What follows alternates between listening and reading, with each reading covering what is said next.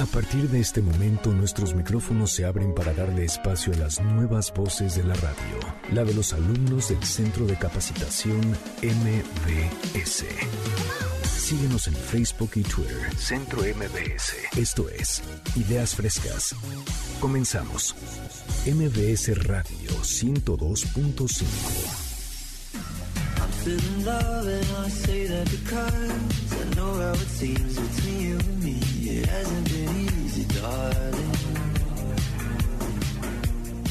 Bienvenidos a Ideas Frescas, gracias por dejarnos acompañarlos en esta mañana.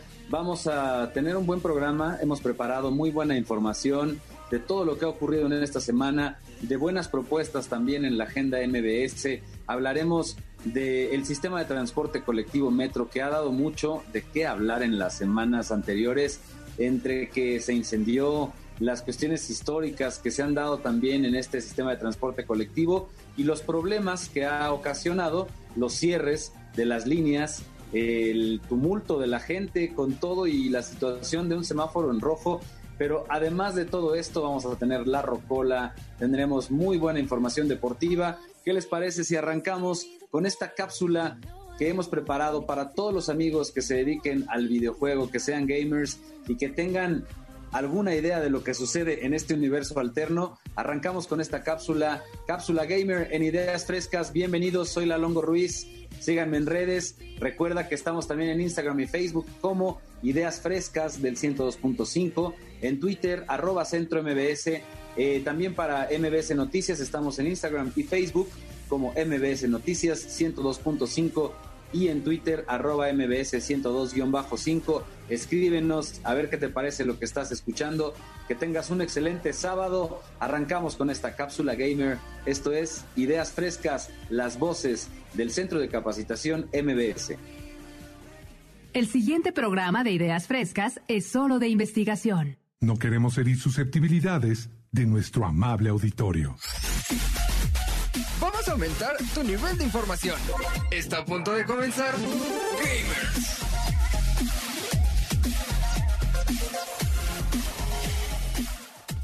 Muchas gracias Lalo y un saludo a todo el auditorio de Ideas Frescas.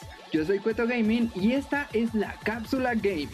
En el programa anterior habíamos mencionado los juegos más esperados del 2021 y sabemos que no todo es color de rosa, pues algunos pueden tener retrasos o en el peor de los casos pueden ser mal desarrollados. Por eso vamos a hablar de las peores decepciones en los videojuegos en el 2020. Las expectativas que teníamos sobre Fast and Furious Crossroads por el estudio detrás de su desarrollo, que en este caso es Sliding Mad Studios, y por ser seguidor de la franquicia cinematográfica, chocaron frontalmente con la dura realidad. Estamos ante uno de los peores videojuegos del año y tal vez de la generación. No solo tiene gráficos desfasados y problemas técnicos por doquier, sino que su apartado jugable es deficiente, lo que estropea las pocas misiones interesantes de la campaña. Una de las grandes decepciones del año, Marvel Avengers que se siente como un Frankenstein mal engranado de varios géneros.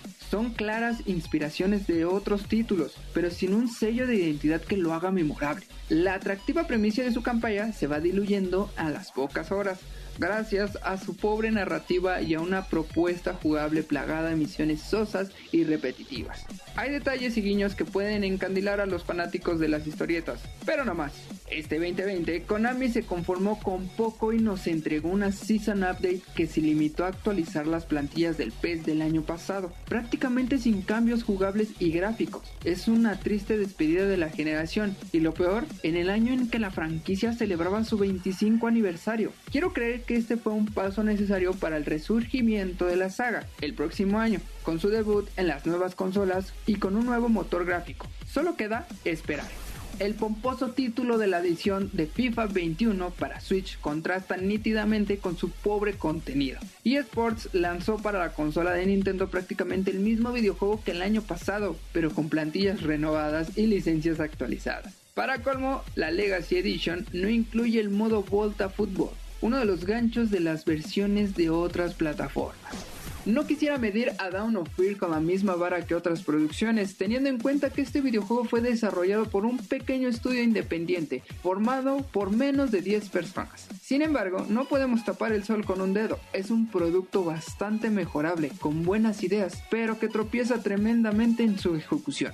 Sus falacias a nivel jugable, gráfico y especialmente técnico empañan completamente cualquier etisbo de homenaje a clásicos como Resident Evil o Silent Hill, que pese a haber sido estrenados hace más de 20 años, tienen un mejor desempeño que Down on Fear. Outbreak The New Nightmare no solo es un fallido homenaje a los clásicos survival horror de los 90, sino que por momentos cruza la línea del tributo para hacer una copia mal hecha del producto original. Es destacable que casi todo el trabajo haya estado a cargo de una persona, pero eso no es justificación para presentar un producto tan deficiente. Hay casos como Infliction que, sin ser notables, demuestran mucho más compromiso y valores de producción que este de New Nightmare. No lo recomiendo ni a los más fanáticos de videojuegos de terror. Saludo que Street Power Football no sea mero juego de fútbol callejero, sino que haya todo un respeto por el género, incluyendo sus distintas modalidades y pruebas. El problema está en que las modalidades del juego, salvo una, son planas, aburridas y poco inspiradas. Esto sin mencionar el deficiente control y sus gráficos con animaciones desfasadas. Si buscas un juego de fútbol con jugabilidad arcade, definitivamente hay mejores alternativas en el catálogo. Tal vez este juego puede ser una opción para los usuarios de Nintendo Switch que se quedaron sin la modalidad Volta de FIFA 21, pero aún así lo pensaría dos veces. Skater XL nos muestra que detrás de la parafernalia y espectacularidad del deporte del skate hay rutinas de entrenamiento duras, repetitivas y extenuantes. Leyendas como Tony Hawk nos hicieron maniobras como la 900 de la noche a la mañana, y este videojuego nos muestra un pedacito de este ciclo previo. El problema es que estamos ante un videojuego y no ante un documental. Por ello, Skater XL falla tremendamente como videojuego, ofreciéndonos un producto que se siente incompleto, falta de un norte, sin objetivo, ni progresión, ni puntaje, ni diversión. Esto sin mencionar su paupérrimo apartado gráfico y técnico, propios de la pasada generación. El remake de Resident Evil 3 me ha dejado unas sensaciones encontradas ya que tiene cosas muy llamativas como su impecable jugabilidad y su soberbio apartado gráfico y técnico. Además, hay momentos muy intensos cuando estamos huyendo de Nemesis, aunque se sientan un poco guionizados. Lamentablemente, todo esto contrasta con una campaña de corta duración, la ausencia de modos extras y un multijugador no tan convincente. Además, si hacemos la odiosa comparación en el juego original, notaremos que el remake ha dejado mucho de lado, tanto a nivel argumental como de opciones jugables. No es una decepción completa, pero sí esperaba mucho más de esta entrega. Y terminamos con Cyberpunk 2077, este título que nos dejó muchas expectativas. No es un mal videojuego, sin embargo llegó al mercado pésimamente optimizado especialmente en sus versiones para consolas de pasada generación, al punto de ser considerado injugable por muchos usuarios. Esto llenó de quejas tan airadas que compañías como PlayStation y Microsoft comenzaron a aceptar reembolsos por parte de jugadores inconformes. Todo esto manchó el lanzamiento de uno de los videojuegos más esperados de la pasada generación, que reitero, sin ser un mal producto, quedó muy lejos de las expectativas en torno a él. Hasta aquí llegamos el día de hoy amigos y recuerden que todo esto es bajo mi opinión. Ustedes tienen el último criterio. Déjanos en las redes sociales de ideas frescas. ¿Qué te pareció esto? Y para ti, ¿cuál fue el peor videojuego del 2020? Sígueme en mis redes sociales, me puedes encontrar como Cueto Gaming en todos lados. Y hasta la próxima. Esto fue la Cápsula Gamer.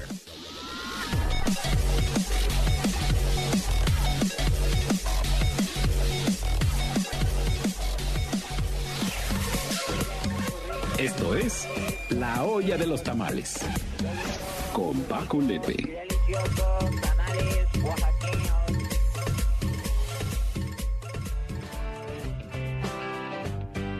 La Netflix nos falta algo muy importante que es el recorrido 2021 de lo que viene en las series, las películas y para eso tenemos a Paquito Lepe. ¿Cómo estás, Paquito? Ojalá que estén frescos los tamales, no nos vayas a traer los del año pasado. Pura novedad, puro 2021, Lalo. Mira, Lalo, hoy les traigo aquí para ustedes, todos ustedes, compañeros, y para todo el público que nos está escuchando. Fíjate que durante el 2020, pues como todos sabemos, quedaron muchas, muchas películas en el cajón, ¿no? O sea, hay muchísimas películas que se quedaron filmadas, o se quedaron escritas, o se quedaron de muchas maneras, pero se quedaron. Entonces, los estrenos para este 2021 pues vienen encarretadas, vienen un montón y lo que les traigo el día de hoy son como las 10 películas que eh, están entre las que más se esperan, porque son un montón las que más se esperan y luego son otro montón las que menos se esperan y son otro montón las que nadie quiere ver, pero escogí, digamos, digamos 10 que están entre las que toda la gente espera y son por, por diversas razones. Perfecto, vámonos pues, entonces con el número 10 de una vez. Nos arrancamos. Mira, la primera, no sé si ubiques a esta niña que se llama Zendaya, que empezó en Disney, en el canal de Disney. Bueno, pues eh, el, 16 de enero se estrena su primer película, eh, digamos, seria, ¿no? Porque ella ya salió en Spider-Man, pero por primera vez es, una película donde va, digamos, ya a quitarse ese papel de niña y ya, no, ya va a actuar. Va a salir una, una película que se llama Malcolm and Mary. El, eh, discúlpame, fue ese en febrero 5. Sale en Netflix. Y este, esta, esta película es, te digo, es la primera que ya ella actúa, ya no, ya no sale en papeles juveniles. Ya, ya es una chava que vive con su novio y sale el 5 de febrero en Netflix. Excelente, de hecho ya la vi aquí también el, como que me las voy a ir apuntando todas las que estés mencionando, esta de Malcolm and Mary con, con Zendaya y John David Washington, que es lo que estoy aquí observando, creo que al final es, una buena combinación y de pronto es, es, interesante ver este tipo de, de actrices que van evolucionando y cuando de pronto salen también ahí del fantástico mundo de las películas infantiles y luego las vemos ya crecidas, haciendo escenas incluso sexuales o no lo sé, puede ser interesante. Fuertes, sí, fuertes, exactamente. Bueno, la siguiente es una, es una muy divertida que, que tú y yo somos generación. Eh, ¿Se acuerdan de esta película de un príncipe en Nueva York o como se llama en inglés, Coming to America? Claro. Pues resulta que Amazon Prime Video compró los derechos y vamos a tener una segunda parte que sale el 5 de marzo. Vale. Está eh, bueno. Eh, los mismos actores. Eh, los, los, protagonistas son los mismos, que son Eddie Murphy y Arsenio Hall, que son los que hacen el papel del Rey Akin y de Semi, que es el chavo este que lo han acompañado para todos lados. Y las típicas bromas que sabe hacer Eddie Murphy, que ya sabes, por ejemplo, los señores estos que salen en la barbería, todos los señores que, salen, que salen en la barbería son o, Eddie Murphy o Arsenio Hall, solamente que están eh, maquillados y personificados como los viejitos de la, de la barbería. Eddie Murphy era tremendo. Yo me acuerdo noventas, ¿eh? o sea, en los noventas me botaba de la risa con Eddie Murphy. De pronto ya con las películas infantiles ahí, eh, Doctor Dolittle y esas ondas, ya no, me, prendió tanto, pero estos, estas películas del príncipe en Nueva York, la 1, inolvidable, ¿eh? me acuerdo de, es que te puedo decir escenas verdaderamente de risa loca, él en el jacuzzi y de pronto salía una chica debajo del agua y decía, la zona real está lista, no hombre, una, yo me botaba de la risa. Exactamente, es muy buena, tiene, tiene grandes, grandes puntadas. La siguiente es algo más de Disney. Se llama Raya and the Last Dragon o Raya y el último dragón. Esta es animada, va a salir en 3D. Esto está muy interesante porque es una animada que vuelve, volvemos a verla en 3D. Y este, esta es la historia de una chica que hace muchos años pelea contra, contra los malos, pero lo curioso y lo padre de esta película es que tiene que ir en la búsqueda del último dragón vivo. Claro. ¿No? Este es el plot de la película. Suena súper buena. Yo ya vi el tráiler este, y se ve súper bien. Todo el estilo de animación de Disney que es genial, que, que se ve muy divertida, se ve muy bien. Y, Llena de colorido. Y está buena, ya está para... E, ¿Esa estaba también, quedó pendiente del año pasado? Es de las pendientes del año pasado. Ok. Sí, señor, exactamente.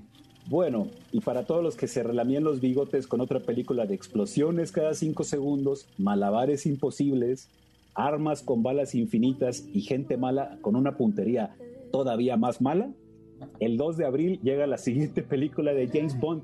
Claro, ya, ya con la con la mujer, ¿no? Con esta chica eh, Ana de Armas. Exactamente, ya Ana de Armas cambia toda la perspectiva em, del clásico arquetipo que teníamos de James Bond y obviamente ni hablar de Daniel Craig que cambia por completo, por completo sexualidad y color. Exactamente, como siempre, todo James Bond. Y lo, bonito de esta película es que el malo es Rami Malek, que es eh, Freddie Mercury en, Bohemian Rhapsody. Si ¿Sí, ubican este, este artista. Rami Malek, es un tremendo actor y, justo aquí es el antagonista. Entonces, como bien ahora lo, recordamos con este conteo que estás planteando estas películas que se quedaron en el tintero y que fueron noticia todo el año pasado. Incluso me atrevería a decir que desde un año antes, es decir, 2018 ya se estaba hablando de la película de James Bond donde íbamos a tener a Rami Malek y se pospuso todo y mira, hasta el 2021 estamos con esta eh, última ocasión de un hombre 007. Exactamente. También sale Christopher Waltz, eh, que es el Dr. King en Django. No sé si se acuerdan, Django. El, doctor este, el dentista que va con su carretita con la muelota. es un actorazo, un actorazo. Bueno, Lalo, les sigo platicando. La siguiente es Black Widow, que también, así como tú lo dices, ya estaba planeada desde el 2017 para filmarse en 2018, principios de 2019. Se quiso estrenar dos veces durante 2020 y pues no. Ahora resulta que es para mayo y sale únicamente en cines. Ok. ¿Quién iba a pensar que íbamos a tener una película del universo eh, cinematográfico de Marvel donde íbamos a conocer a la familia del, del superhéroe, ¿no? Porque es que es ya el spin-off tras spin-off y le saco eh, de las piedras y la, historia alterna como, pues ya ahorita lo mencionas, ¿no? La, historia de los familiares, de los papás. Eh, está, está, está interesante. Al final es parte de estos universos y, y los que son fans siempre lo agradecen porque son otras maneras de entretenerte. Por ejemplo, el caso de la, de la historia de Spider-Man, que siempre era la misma. Si no le sacas otros detalles a esta historia, podría llegar a ser, podría morir, porque no, no lo ha hecho, porque al final van, iban cambiando de actores, eh, el reparto se formaba exacto de villanos, de, pero al final era la misma historia de la tía May, el tío muerto, Mary Jane, o sea, ahí hay que... Si no le das la vuelta, se acaba. Exacto, como en estas últimas que hemos visto, ¿no? exactamente. Tiene, tiene, esto tiene una curiosidad que sale un, el, personaje el que hace el papá de Black Widow es un tipo que se llama eh, Capitán Rusia, que es el equivalente a Capitán América, pero ruso. Es un personaje que se le ha dado poca importancia porque... Lo bueno es que no es de Bélgica. sería el capitán... Sí, sí, sería el capitán de, Bélgica. Capitán de Bélgica. exactamente. Bueno, la siguiente. Hace algunos programas, no sé si se acuerden amigos, que les dije que lo que, que si algo no necesita este mundo es otra película de Tom Cruise. Pues bueno, viene otra película de Tom Cruise. Y no solo eso, sino que es una secuela de, Top Gun. Solo que ahora se va a llamar Top Gun Maverick.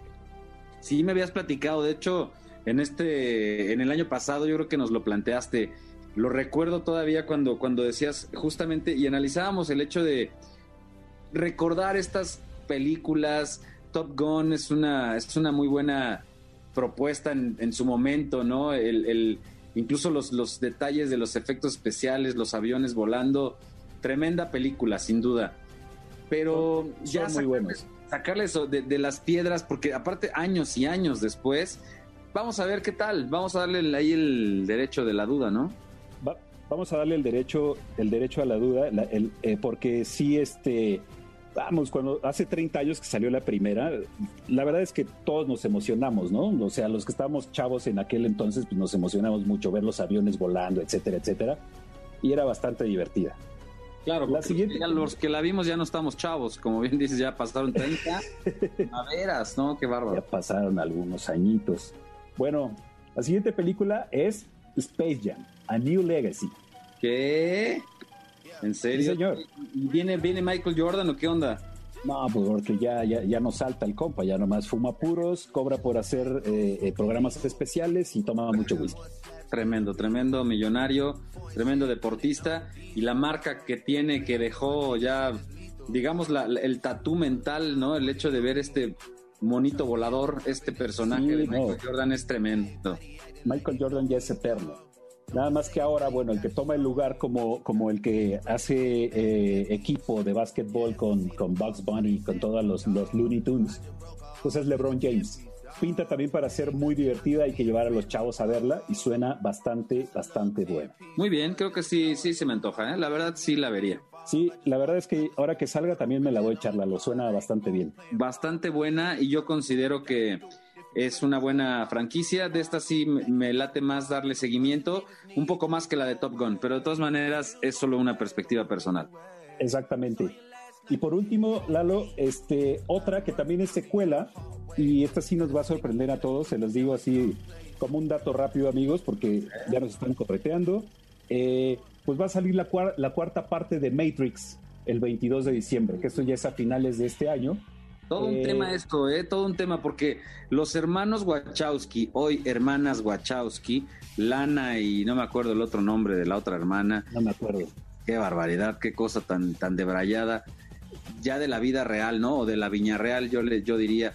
Pero, pero aparte de esta, de esta historia, cuando declararon el año pasado, y no sé si fue eh, ya en todo caso el 19, pero declararon que la película en general, la historia de Matrix, sí es una historia de otros universos, pero incluso planteaban la his- el- el- los otros universos desde la tran- transexualidad, no precisamente los otros universos eh, digitales o otras realidades, sino lo que ellos estaban viviendo. Lo consideramos de otra manera los, los, los demás. Y eso me- a mí me confundió un poco en, en esas declaraciones. ¿eh? No sé qué opinas tú, Paqui. Oh cielo santo, nunca, nunca había oído algo tan debrayado de las Así películas. como lo oyes, y, y- y que está de por sí ya son, que de por sí ya son bastante, bastante debrayadas. Yo creo que la mitad de la gente que las ha visto no les entiende o las tiene que ver una segunda vez. Con Sí. eso que me acabas de decir, Lalo, híjole, no sé, cuando ya salga, no sé eh, con qué ojos la voy a ver. Eso, eso es lo que, lo que me sucedió a mí. Yo me debrayé como muchos con el déjà vu, con los otros mundos. Y de pronto eh, leer esta, este comentario de Lana Wachowski, pues me pareció interesante. Claro, eh, como las canciones, como no, no es que lo, lo hagan literal, pero por ahí ya iba implícito todo este mensaje o esta idea que ya venía invadiendo, digamos, la mente de los, los directores y escritores de esta, de esta propuesta de Matrix, hablando de los hermanos hermanas Wachowski. Sí, de acuerdísimo. Suena bastante rara. Vamos a verla, a ver qué pasa. A ver qué pasa, pero bueno, gracias Paquito Lepe, te prometo estar muy pendiente de esta de Matrix 4, independientemente de este comentario y de esto que leí, que una de esas capaz que fue fake news, pero de todas maneras, en realidad es una buena franquicia y sin duda me voy a aventar la número 4, obvio, Sí, claro, si ya vemos las tres primeras, este, pues hay que ver la cuarta, ¿no, Lalo? totalmente. Cualquier cosa que necesiten de una recomendación, de si quieren saber de una película, una recomendación de una serie, una película, lo que sea, escriban en mis redes. En todos lados estoy como arroba pacolepe, nada más Paco, escríbanle con K y ahí me pueden encontrar. Escríbanme y con todo gusto les recomiendo algo, sin bronca. Me late cacahuate, Paquito Lepe, gracias una vez más. Gracias por conectarte también otra vez a Ideas Frescas. Nos escuchamos más seguido en el 2021. Te agradezco muchísimo que tengas un gran sábado. Gracias a todos, suerte. Adiós, amigo. Vamos a hacer nosotros entonces una pausa. Continuamos, seguimos en Ideas Frescas.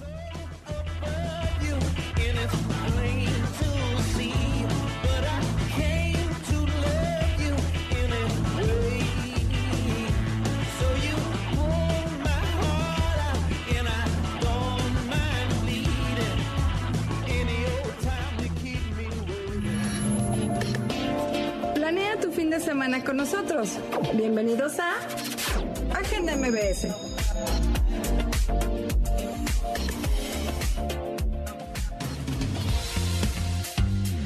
Es momento de la agenda MBS. Creo que a ver si estás de acuerdo conmigo. De entrada quiero presentar a Pau Camacho. Bienvenida, Pau. Buenos días. Y a ver si estás de acuerdo en que la agenda MBS es para recordarle a toda la gente que nos escucha en Ideas Frescas en el 102.5 que hay actividades que sin duda estamos en una situación complicada por la pandemia que se ha prolongado, pero los eventos siguen.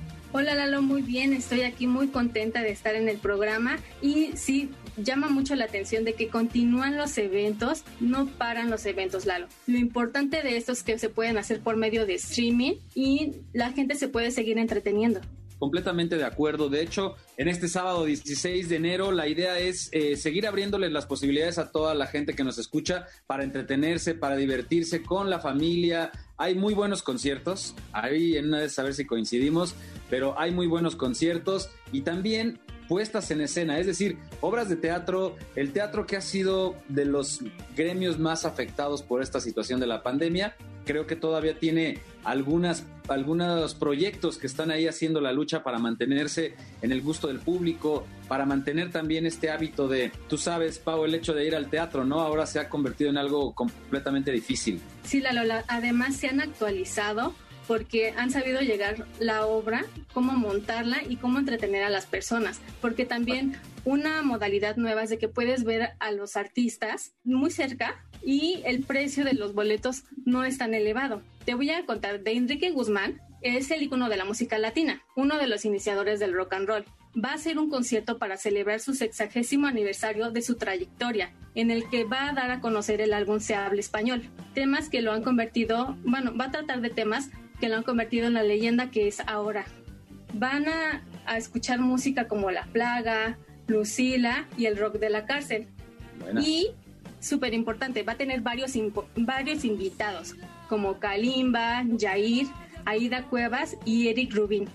Está buenísimo, creo que estos invitados, vi el cartel, vaya, vi la invitación y creo que estos invitados le dan la posibilidad también al público familiar de, de, entretenerse, de no quedarse solamente en un concierto que evidentemente es para nuestros papás, para la gente que tiene ganas de recordar esos momentos con este gran artista, pero también los artistas jóvenes le suman para que sea todo un evento familiar. Sí, es muy llamativo. Yo tuve la oportunidad de tomar el concierto pasado y tiene gran calidad el show, tiene coristas, está muy bien el escenario. Les va a gustar, les va a llamar mucho la atención. Además de que el precio es de 199 pesos, más el cargo por servicio. Está muy bien el precio para todo lo que van a poder disfrutar. Exacto, y lo que, lo que ya hemos comentado, que todo el mundo lo sabe, compras uno de estos y los que vivan en casa disfrutan del evento, del show completo. Vi ahí tus publicaciones en redes sociales y considero que a raíz de eso pienso que es un buen evento. Creo que si te gusta esta música, si te gusta Enrique Guzmán y por supuesto estos invitados que va a tener, vale la pena. Sí, va a haber momentos en los cuales se van a querer parar a bailar, la verdad. La no, claro, es que perdóname, pero olvídate de eso. Tienes que quitar la mesa de centro de la sala, aunque el departamento sea muy pequeño, y a echar ahí un poco de rock and roll. Sí, lo van a disfrutar. Les voy a decir dónde lo van a poder comprar. En Go Live www.golife.com.mx. Solamente se registran, les van a pedir sus datos y por medio de su correo van a recibir un link en el cual van a poder entrar al evento el mismo día. Les recomiendo conectarse unos minutos antes para que ya tengan todo listo. Muy importante prepararlo todo y ahora que te decía lo de quitar la mesa de centro, ya que tengas el boleto, ya que estés listo para esto, también preparar todo porque son, son eventos distintos. Estás en tu casa, tienes toda la libertad de servirte lo que quieras, la botanita que quieras. La botana que quieras, la bebida que quieras. Y además estás con la mejor compañía que esperemos sea o la esposa, o los hijos, o las amigas, o unos amigos, los roomies, etcétera, etcétera. La idea es disfrutar de estos eventos. Creo que es muy buena opción esta primera opción, Enrique Guzmán e invitados. Se podría decir que vas a estar en confianza con tu artista favorito. Eso, eso mero. Va a ser el 31 de enero a las 6 pm y es recomendado para mayores de 10 años. También tenemos a Lupita D'Alessio, que gracias a la petición del público durante estos meses, ella va a ofrecer un emotivo y sorprendente recital. Así que dará su primer concierto, concierto online. Aquí estoy yo. Va, eso es importante porque de entrada estaba, no sé, no apagada, pero sí en, en casa. Normalmente los que sabemos un poco de esta artista la vemos ahí en su departamento en Acapulco, eh, hablando de Dios y ese tipo de cosas. Qué bueno que ha tomado también esta, este tiempo como para compartir con la fanaticada, con su público, que considero es un público muy entregado. He sí, el público la convenció. He visto amigas en los conciertos de esta mujer llorando y entregadas a todo, ¿eh? Gritándole ahí al ex marido, ya sabes. No, hombre, con todo. Así que pues se viene con todo, prepara un espectáculo para todo público y el show va a durar dos horas. Muy bien. Cantará canciones con cada uno de los temas que la han llevado al éxito. Se llevará a cabo desde la Arena Ciudad de México. El precio del evento es de 338 pesos y podrán comprarlo en eticket www.eticket.mx. Igual registras tus datos, compras el boleto y recibes el link en tu correo electrónico.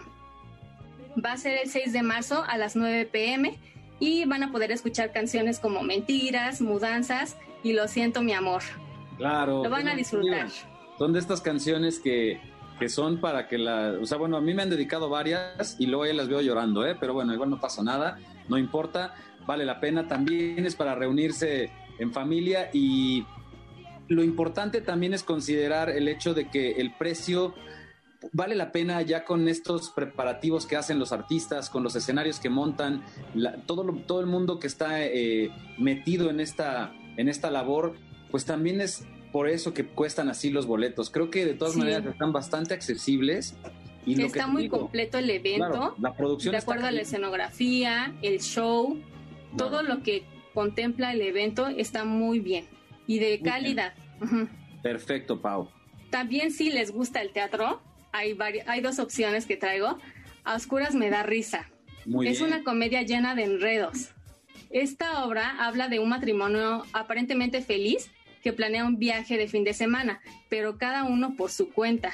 Cristina con su mamá y Antonio en un viaje de trabajo, sin que ninguno de los dos sepa que tienen planes de regresar a la casa con sus respectivos amantes. La cosa se complica cuando un inesperado vecino se queda encerrado en la casa.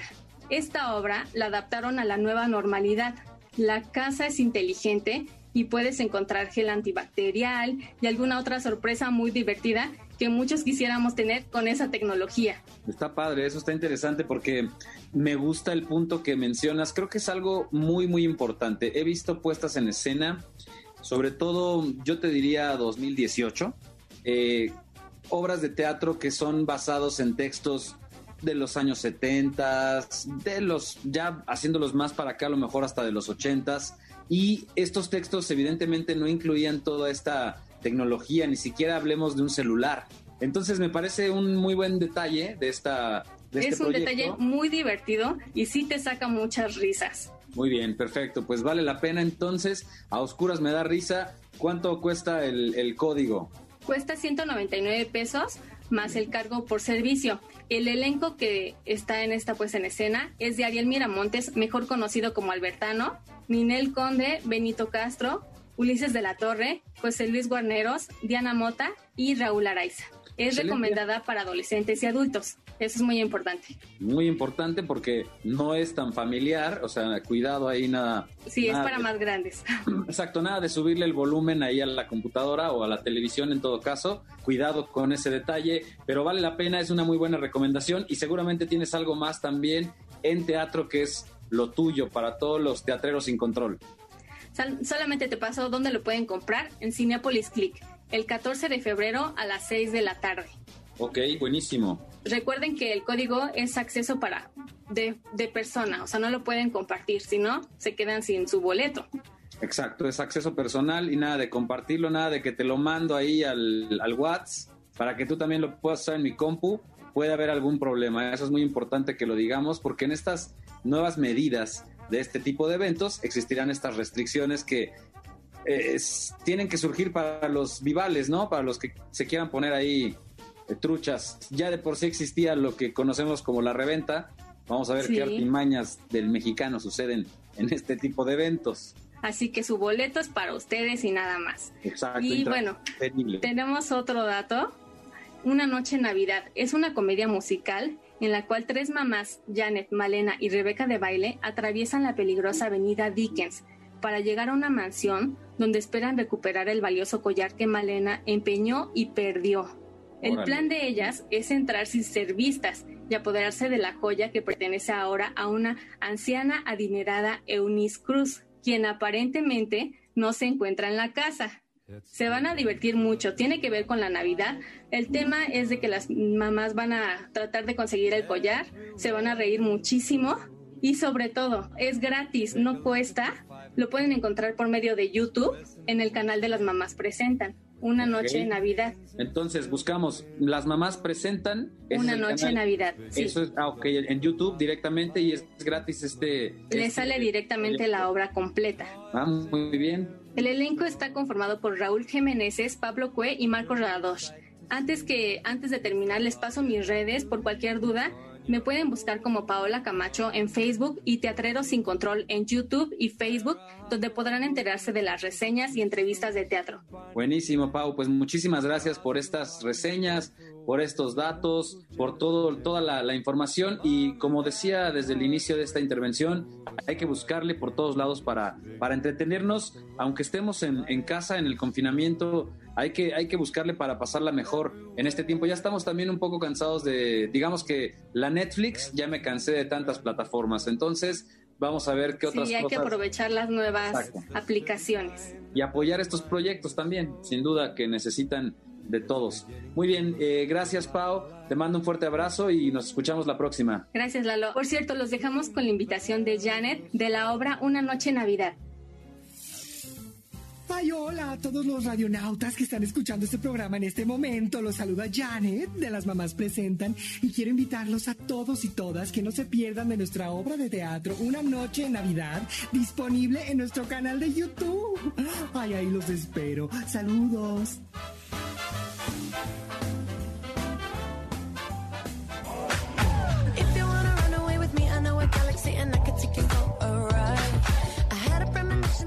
Arrancamos la segunda hora de Ideas Frescas en este sábado 16 de enero y tenemos un momento importante, el análisis de la política, pero ¿qué les parece si les recuerdo redes sociales? En Instagram y Facebook estamos como Ideas Frescas 102.5. En Twitter estamos como arroba centro MBS. Muy importante también recordar www.centrombs.com diagonal cursos online. Ahí se pueden encontrar los cursos en línea digamos que es una oferta muy importante para este tiempo de pandemia, este tiempo en el que tenemos que estar en casa, semáforo rojo, semáforo, el color que sea, creo que es una gran oportunidad para estudiar, para cumplir el sueño, si quieres ser locutor, si quieres estudiar un podcast, si quieres estudiar eh, producción, postproducción, la verdad es que vale mucho la pena, te lo recomiendo entra a la página con diagonal cursos online y también en Instagram y Facebook de MBS Noticias 102.5 o en el Twitter arroba MBS 102-5. Pero sin más ni más, vámonos a este análisis de la política con Beto Vilchis. Esto es La Politella. El siguiente programa de Ideas Frescas es solo de investigación. No queremos herir susceptibilidades de nuestro amable auditorio. Politeya, una arena donde desciframos el acontecer político.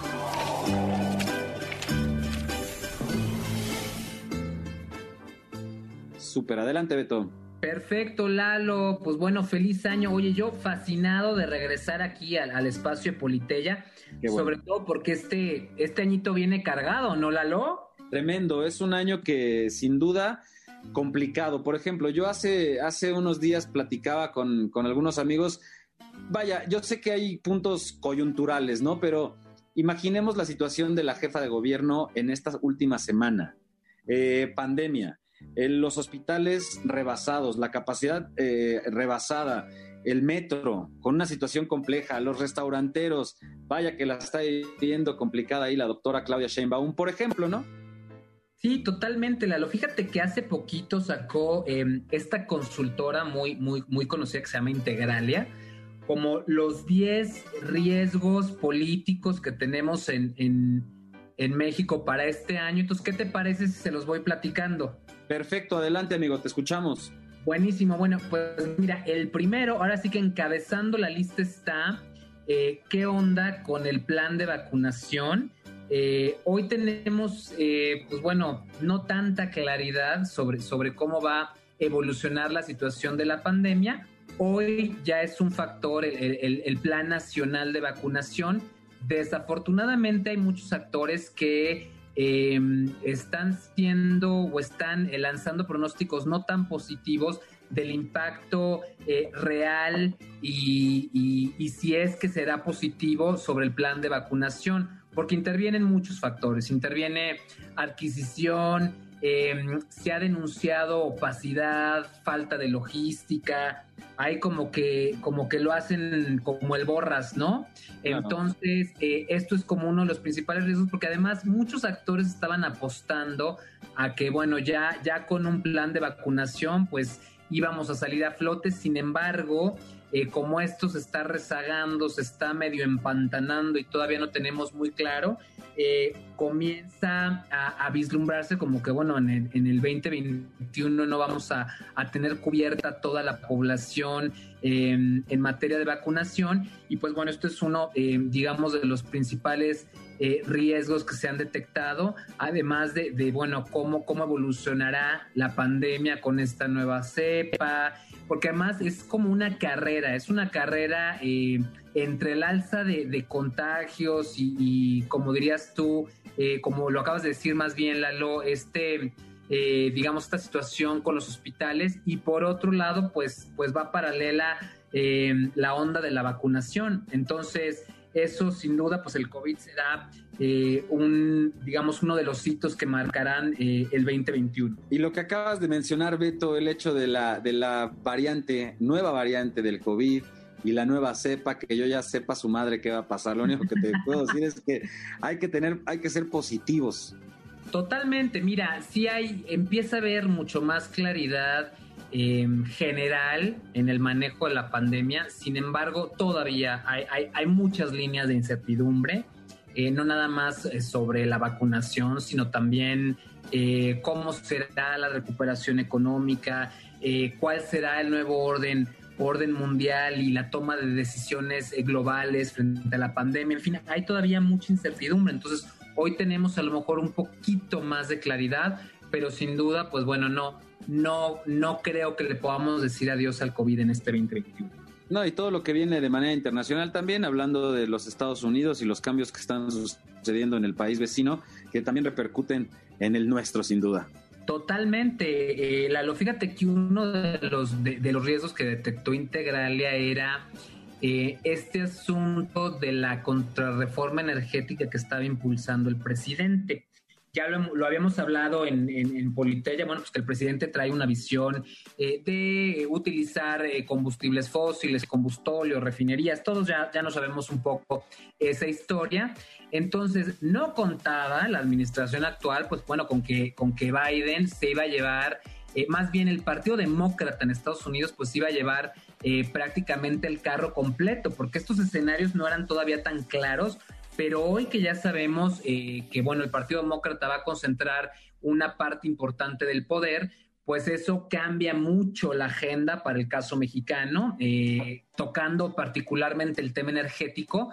Pues bueno, eh, sabemos que Biden trae una agenda fuertísima en tema de, de, energías renovables, tiene un plan muy claro de una inversión trillonaria para, para impulsar este tipo de energías, trae incentivos a los automóviles eléctricos, en fin, trae una agenda muy ambiciosa que no particularmente empata con la visión que tiene el presidente, que era mucho más parecida a la que tiene el todavía presidente Donald Trump. Entonces, eh, esto sin duda va a cambiar el, em, no nada más lo energético, sino muchas cosas van a, van a cambiar de cómo se venían manejando en la relación bilateral México-Estados Unidos. Pero en el caso de la energía, yo creo que la administración eh, de México se va a poner un poco en aprietos, pues porque nomás no empata, Lalo, nomás no empata lo que, lo que piensa el presidente de México y el, y el presidente electo de Estados Unidos. Eh, sin duda va a ser eh, algo importante este año. como tercer punto que también detecto y creo que es importante mencionar, pues las elecciones en México, Lalo. Fíjate que, pues te cuento que va a ser el proceso electoral más grande de la historia. Entonces estamos hablando de miles de puestos de elección popular, la posibilidad de reelección de muchos actores. Entonces, pues bueno, ahí la, digamos que la contienda eh, ya comenzó, ya va a empezar la espotiza, ¿no? Que tanto, que tanto apreciamos aquí en, México. Y, bueno, pues eso sin duda eh, va a marcar eh, dos aspectos muy importantes que yo veo. Digo, el primero es eh, ya estamos viendo aquí estas confrontaciones entre el presidente y el Instituto Nacional Electoral, porque por ahí el instituto ya salió a decir pues que las mañaneras son, eh, digamos, un medio de propaganda.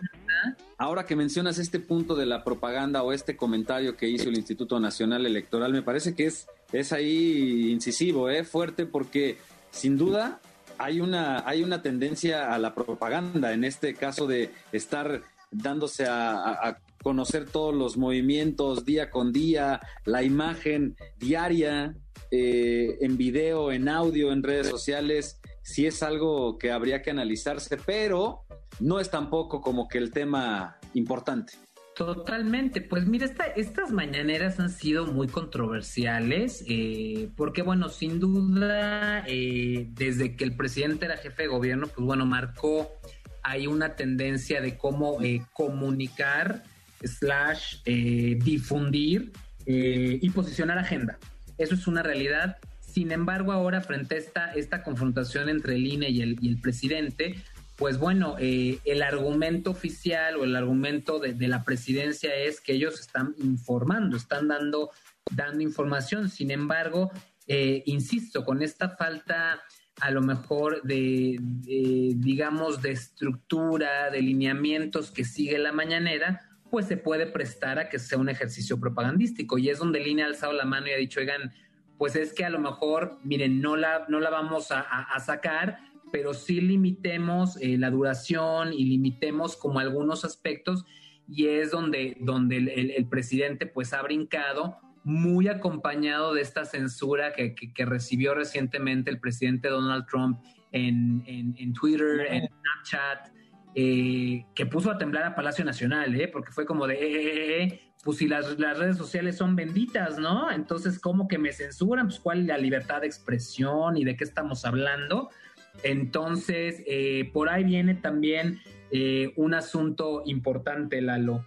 Y, ese, tema creo que también es muy, muy importante analizar este año la, la, ¿cómo lo han llamado? Como la dictadura digital, o no sé si, no sé si tenga ese nombre, pero incluso lo decía Andrés Manuel, ¿no? Nuestro presidente, el hecho de que antes habíamos resistido una teledictadura y ahora vamos a tener que encarar este dominio de las redes sociales, teniendo en cuenta estas limitantes a la libertad de expresión, sin pensar en Pati Navidad, créanme que no, no es lo importante. Pero la verdad es que sí hay, sí hay un tema ahí eh, eh, interesante, ¿no? El hecho de que apoyan a este ya casi de salida expresidente, digamos, a Donald Trump, pero se, tornó en algo de análisis, insisto, no por el personaje, no por esta actriz o, etcétera, sino por la censura, seas quien seas, desde un presidente hasta un ciudadano de a pie. Sabes que Lalo es un tema bien interesante, eh, porque ¿dónde está la línea entre la libertad de expresión y generar un perjuicio eh, del bien común o fomentar eh, mensajes de confrontación, de polarización y si nos vamos ya mucho más profundo de racismo, de homofobia, de xenofobia, entonces eh, está en el ojo del debate porque además a las redes sociales no las puedes controlar. Pero regresando a este tema de em, la, digamos, la queja abierta que hizo el presidente a esta censura, pues bueno, es porque justo eh, parece que hay un temor de que estas, eh, digamos, que estas eh, corporaciones de redes sociales, por, por mencionarles de alguna forma, pues puedan empezar a censurar la agenda mediática del presidente.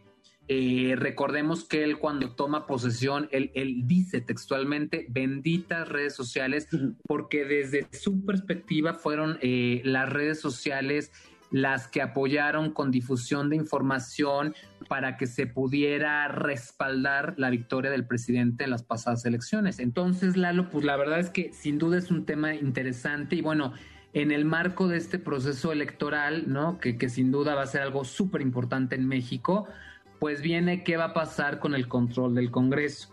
Recordemos que ahorita eh, Morena tiene una, una mayoría absoluta, el partido del poder, entonces, eh, pues bueno, varios esfuerzos del partido han estado encaminados a mantener esta mayoría o a, nutrirla de alguna forma, eh, porque bueno, pues ahora para sacar algunas reformas, pues tuvieron que hacer alianzas electorales eh, con algunos actores. Sin embargo, pues bueno, el partido del poder está apostándole a conservar su hegemonía en el Congreso y muchos actores de oposición justamente están promoviendo que se rompa esta hegemonía a nivel Congreso. Eh, ya hemos hablado aquí en Politeya de la importancia eh, para la salud eh, pública y democrática del país que existan contrapesos en el poder público. Entonces, de esa manera, pues bueno, eso da, da lugar a, a que haya mucho más interlocución, que haya una distribución del poder, que existan, em, pues el arte de la negociación, que se pueda desarrollar.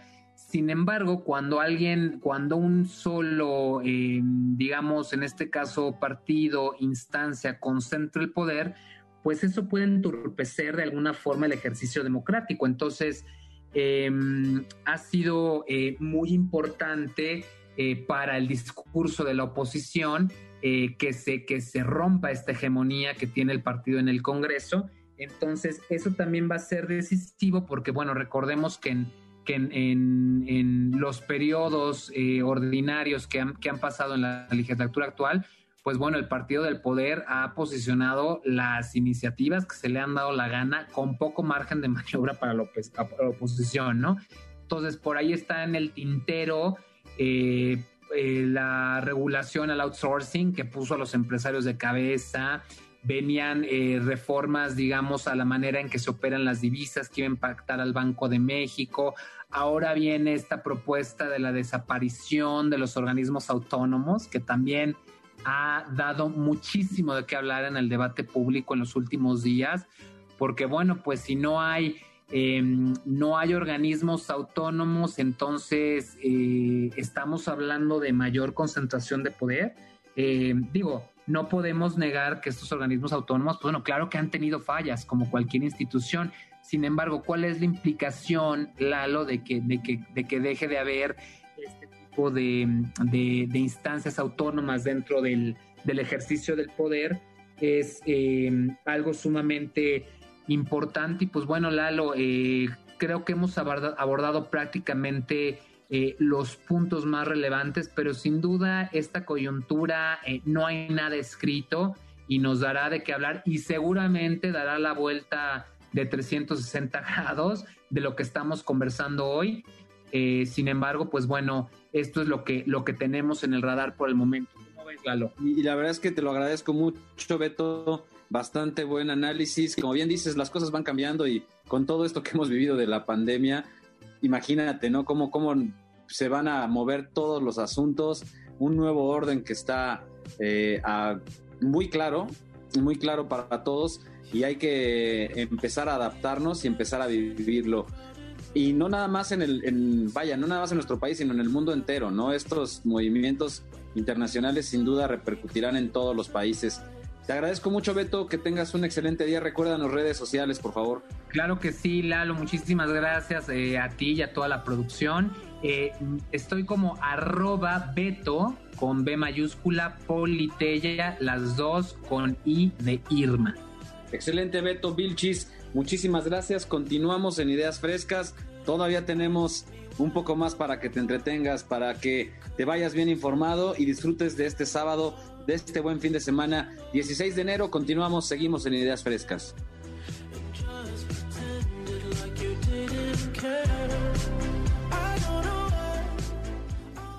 Los comentarios aquí vertidos son responsabilidad de quien los dice y no necesariamente reflejan el punto de vista de MBS.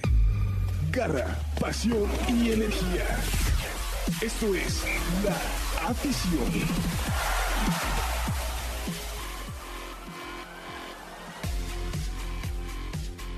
El Sabadaba transcurre y la emoción deportiva no se hace esperar. Para eso tenemos a nuestro experto José Luis. Bienvenido, José. ¿Cómo estás, carnal? Excelente, excelente, Lalito. Muchas gracias por el favor la atención de nuestro amable auditorio. Y pues en esta fría mañana de sábado 16 de enero estamos empezando Ricky, Ricky Ricón el año. Y pues vámonos, vámonos con Toño, Lupe y Anita, mi estimado Lalo, porque hay mucha actividad deportiva que se está dando en estos últimos días. Y quiero plantearte una situación, Lalo. No, no sé cómo lo veas tú, pero realmente vamos a platicar ahorita un poquito de cómo ha cambiado el deporte en, el último siglo prácticamente, cómo, los deportistas del día de hoy en, todos los ámbitos han estado eh, evolucionando y, cómo el juego ha llevado a, nuevos, a nuevos retos y, prácticamente el, comparar los hallazgos y, todos aquellos récords que leyendas en su momento, eh, el rey Pelé, Maradona, por supuesto el, rey, de, el rey del básquetbol Michael Jordan, eh, pudieron generar con sus respectivos equipos, generando incluso dinastías, marcando época en algunos, eh, en algunos ámbitos, y como al día de hoy, pues bueno, se compara precisamente con lo que están logrando pues los deportistas contemporáneos. ¿Te parece si empezamos con el tema, eh, el, récord que acaba de batir el comandante CR7, Cristiano Ronaldo, quien llegó a 750 goles en su carrera, Laldito. Imagínate, se acerca al récord de goleador de todos los tiempos, en donde, pues aquí existe una, una polémica muy, muy cañona, ¿no? Entonces, hablamos de, quién es el mejor de todos los tiempos en el balompié mundial. Hoy estamos hablando, por supuesto, de, Lionel Messi y, del bicho, de, CR7 pero tú te acordarás que también en su momento estamos comparándolos con, con, jugadores del calibre de Eusebio, la Pantera Negra de Portugal, estamos hablando del Rey, el Rey Pelé y por supuesto el Pelusa Maradona. Entonces, pues estamos, estamos prácticamente eh, experimentando y viviendo, Lalo, o algo que, que, no se había visto por lo menos en 40 años, y es que eh, Ronaldo acaba de, descoronar a Pelé prácticamente como, como el mayor eh, goleador histórico. Estamos hablando, por supuesto, Lalo, pues del récord y, todavía el camino que le falta por recorrer al bicho para superar al delantero checo austriaco. Estamos hablando de Joseph Bican, quien en su carrera acumuló más de 800 goles, esto desde 1928 hasta 1955. Más allá de 50 años que, no había nacido un jugador que pudiera romper estos récords, ¿no?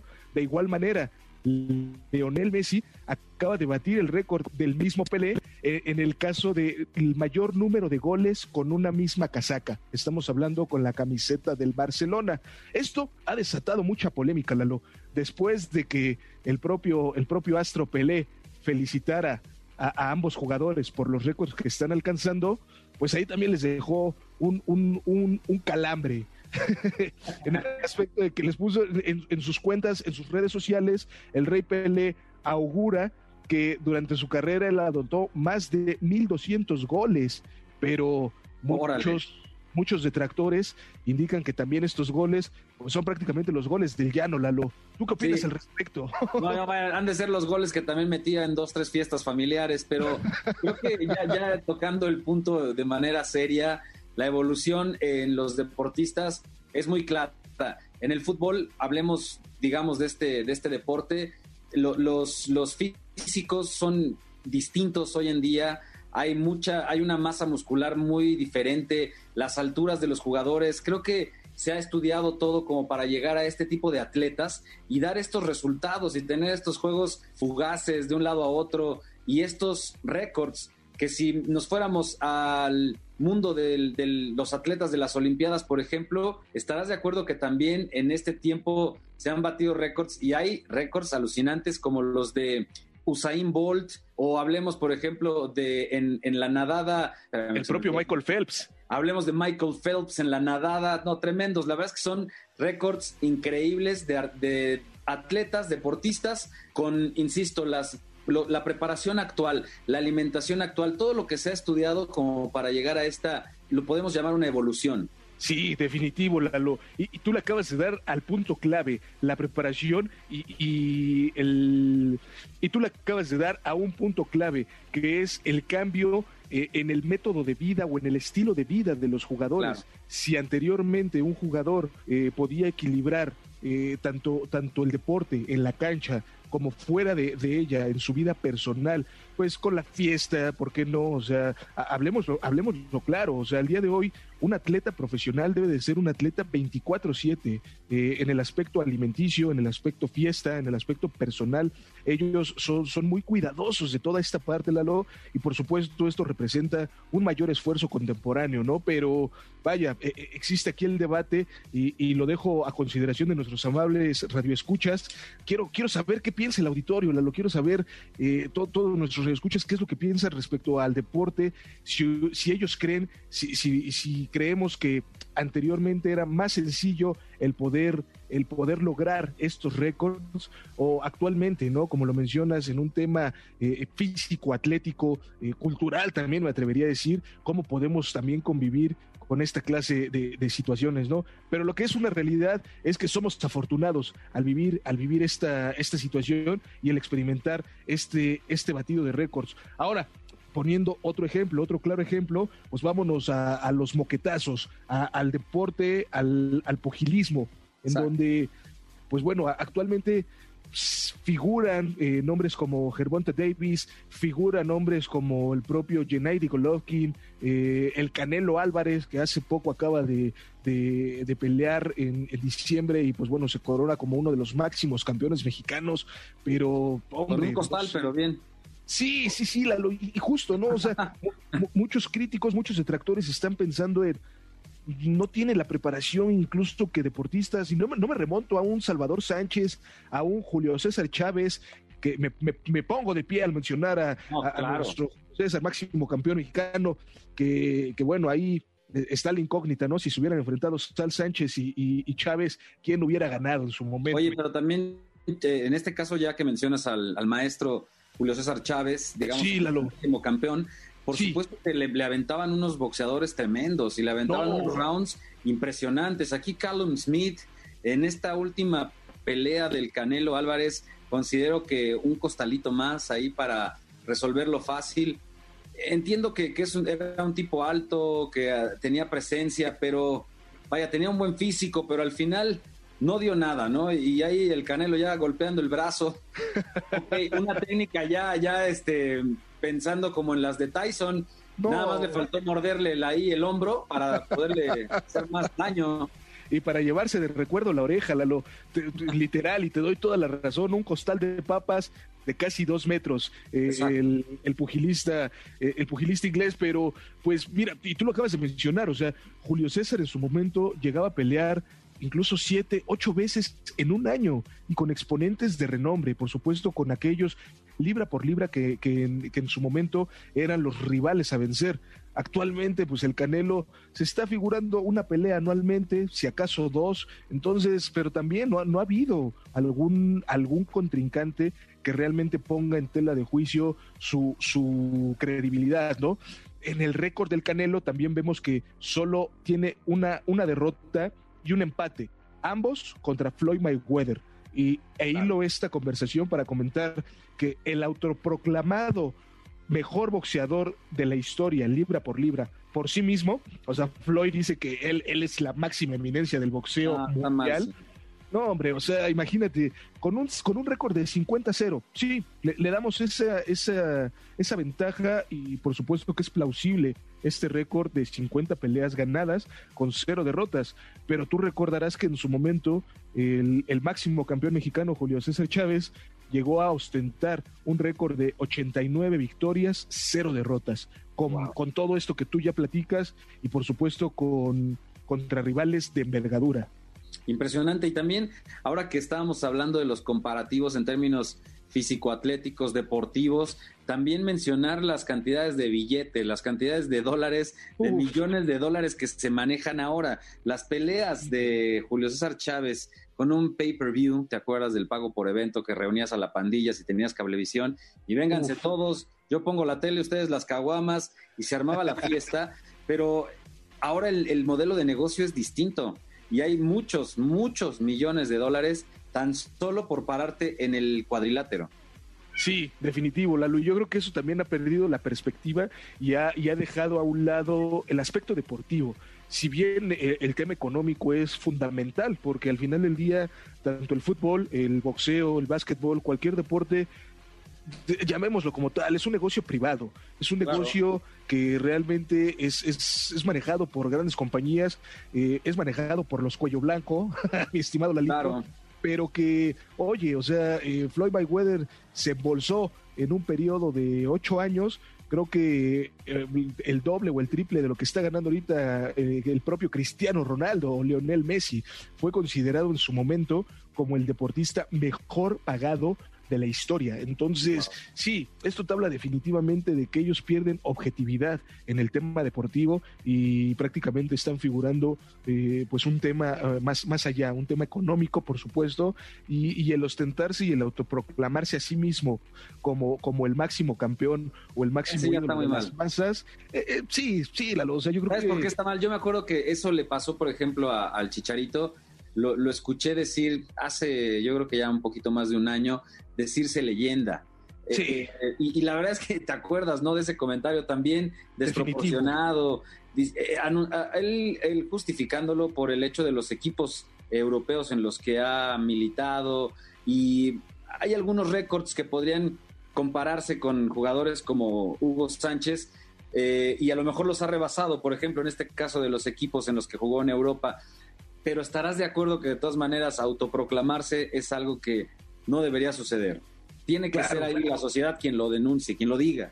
Definitivo, al, César, lo del César, y si te han de proclamar, pues que sea prácticamente el auditorio, eh, eh, la, afición, que, y, si se ha de proclamar, por supuesto que sea la afición quien te proclame como el máximo campeón de la historia. Oye, ahora que, también mencionaba el Chicharito, ¿qué me dices de las redes sociales? Que también es otro tema, ¿eh? Hay, hay algunos que se mantienen muy al margen, por supuesto, con algunos community managers que estén ahí encargados de, trabajar las redes, pero otros como el Chicharito que hasta intentaron ser youtubers. Entonces ahí te pierdes, te pierdes, porque entre que eh, Sara Cohen, no sé si, ya creo que ya no, así no, pero pues, era, se, llamaba. Se llamaba, entonces ya, ya no hay nada que hacer. Imagínate ahí todo lo que pierdes como deportista, la perspectiva y la concentración.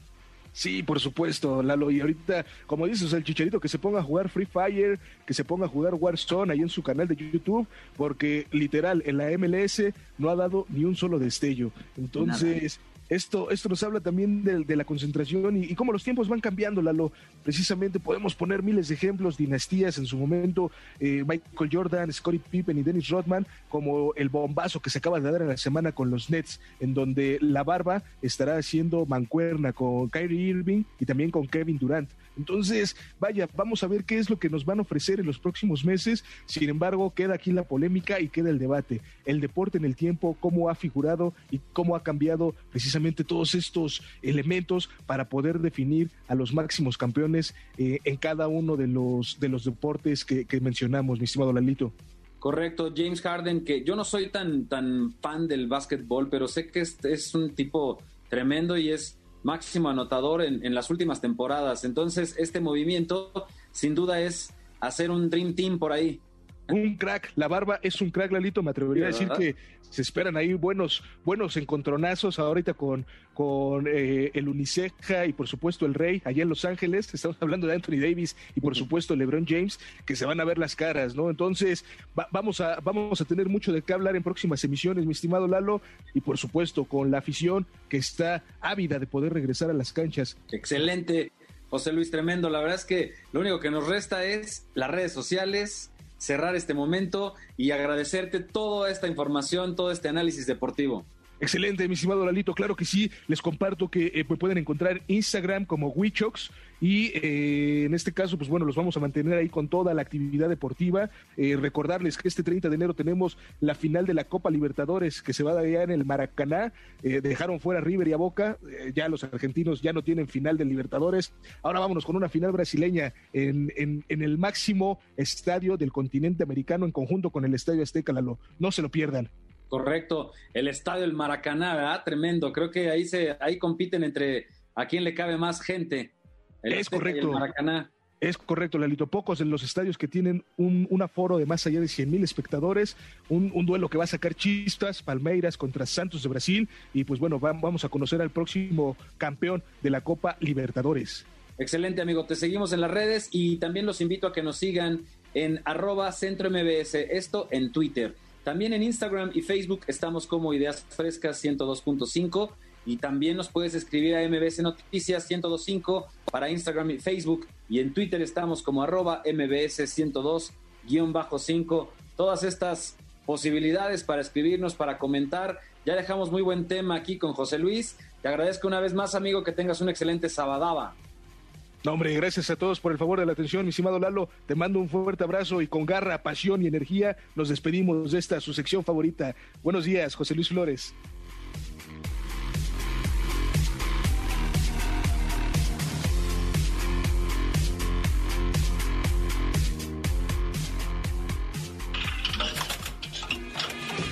La rocola del espectáculo. Y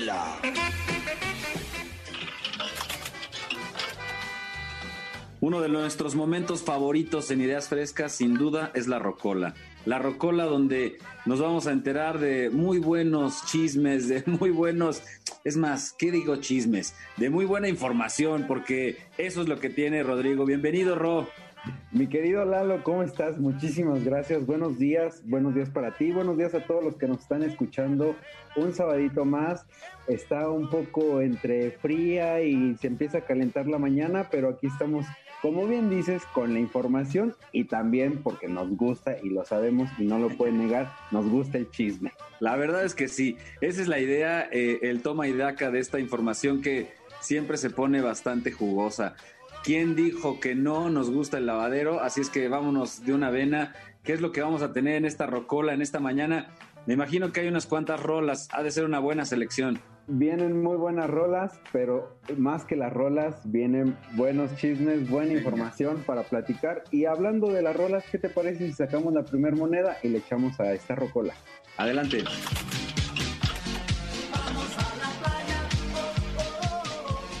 Vamos pues, a la playa. Mi querido Lalo, Oh, dímelo vamos a la todo. playa, pero no podemos, sí, sí queremos, no debemos con esta pandemia, pero los que sí van a ir a la playa y se acerca una siguiente serie es estas personas de Acapulco Shore, que obviamente debes de saber y de conocerlos, y muchos de los que me están escuchando.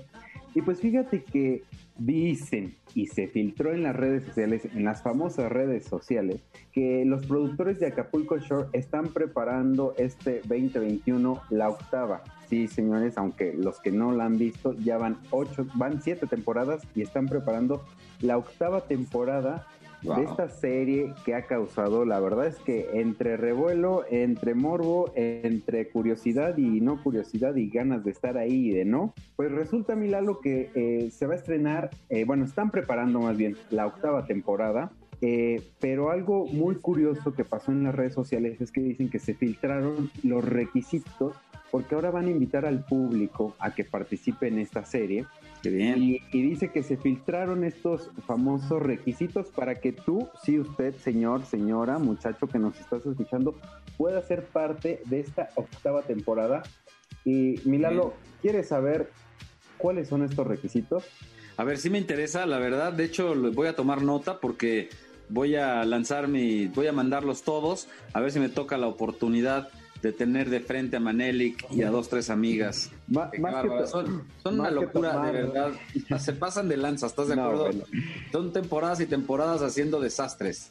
desastres y todo, pero fíjate, más que tomar eh, nota, yo creo que eh, vas a tener que palomear o tachar si cumples con los siguientes requisitos. Venga, voy, voy mira, haciendo el... el primer requisito es que tienes que ser atractivo. No, ya valió. Atlético y mantenerte en un estado 100% fitness. Creo que mejor ni le voy a intentar, aquí me mantengo como espectador. Y creo que mi querido Lalo, ya ni siquiera te digo el siguiente requisito porque ahí sí te nos vas a tirar a chillar. Porque el siguiente requisito es que debes de tener entre 20 y 30 años. Perfecto, estamos fuera. Entonces, 100%, estamos gracias. fuera, muchas gracias, no me Sí. interesa. Disponibilidad A ver- a ver para viajar. A ver si hay otro evento ya como para mature. A ver si hay otro como retiro espiritual a la playa, que no sea Acapulco Shore. Fíjate que otro de los requisitos es disponibilidad para viajar, estar enfiestado y aguantar obviamente la fiesta sin ningún pudor en la televisión. Eso sí los cumplo, eso sí los aguanto todavía, ¿eh? Perdóname. Eso sí pero todavía no tienes ningún problema. Si me, si me perdonan lo de la edad, en una de esas lo demás sí lo resisto. Y fíjate que dentro de, dentro de estos requisitos, el, que más causó como expectativa es que decía que si incluso existe algún desnudo, tú no tengas ningún problema por mostrarte como Dios, Diosito te trajo al mundo, mi querido Lalo, ¿cómo ves? No, pues ahí sí, para que pa- no se trata de mostrar las miserias en la vida. Ya bastante triste está la mañanera como para mostrarme yo ahí. Mejor así, así lo dejamos, insisto. Ahí están ya los requisitos, requisitos para los que sí los cumplen. Si palomeaste más de cuatro de estos que escuchaste, estás dentro, Cas. Habrá muchos interesados, pocos participantes, pero pues vamos a ver. Dicen que se viene muy buena esta temporada. Eh, yo, la verdad, es que he visto dos que tres capítulos, también no te voy a mentir, no, no, no soy fan de Hueso Colorado, pero sí se arman unos buenos, unas buenas pachangas y unas buenas peleas, sobre todo, que son los que más ha causado revuelo. Vamos a ver qué pasa, vamos a ver qué tal viene esta octava temporada. Y bueno, y usted que nos está escuchando, si cumple con estos requisitos, prepárese porque el casting muy pronto se acerca. Muy bien, gracias por este dato y vamos a echarle la siguiente moneda, si te parece, Ro, a la rocola. Venga, Daimilalo. Lalo.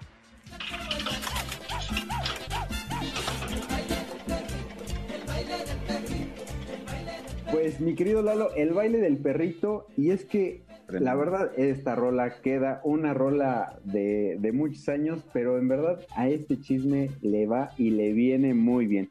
Y es que fíjense, déjame contarte, mi querido Lalo, que nada más y nada menos que el perro Bermúdez, conoce, ¿quién no conoce al perro Bermúdez? Señoras y señores, aficionados que viven, ahí les mando un saludito, ya me puse la del COVID.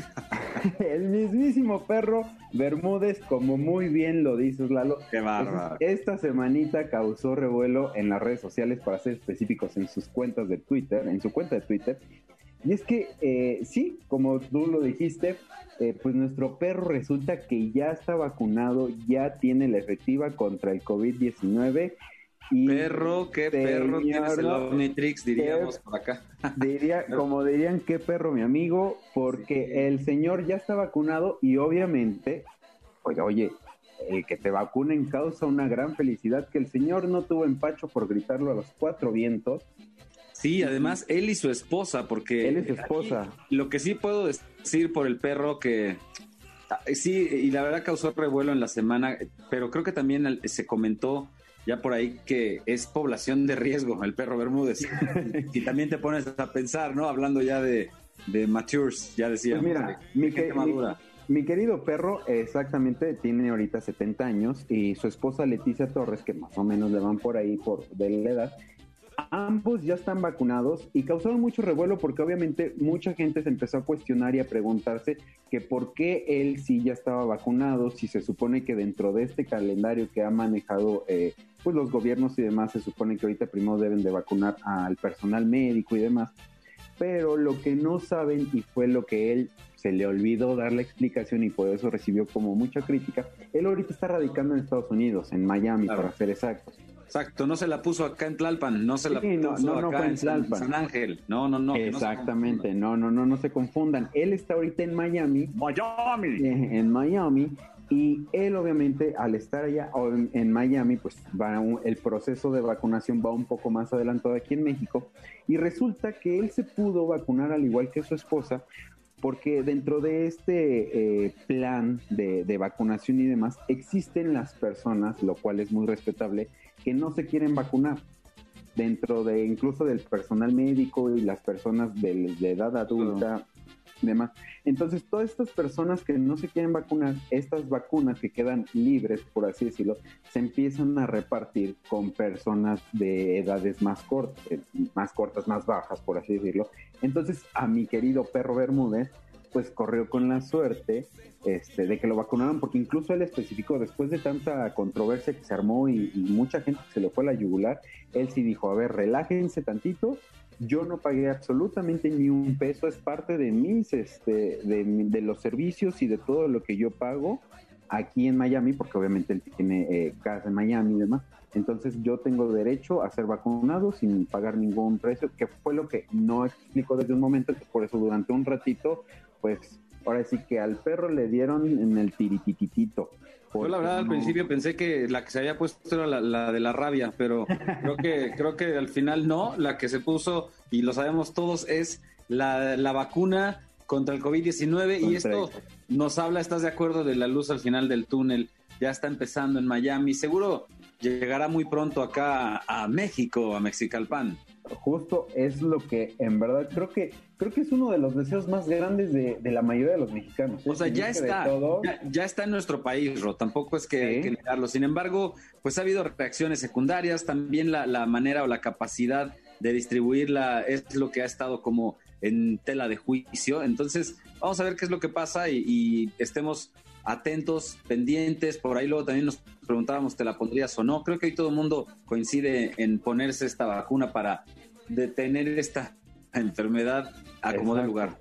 Sí, yo creo que son muy pocos los que, los que no, y como bien lo decimos, es súper respetable y aquí nadie está obligado a nada, es parte de, pero yo creo que sí, una gran mayoría es lo que más deseamos y anhelamos tener esa vacuna ya. Ya la tenemos, como bien dices, pero más bien que nos toque, que nos la pongan. Pero pues vamos a echarle otra monedita a la rocola, mi querido Lalo, porque viene otro chismecito. ¿Te late? Genial, adelante. Venga.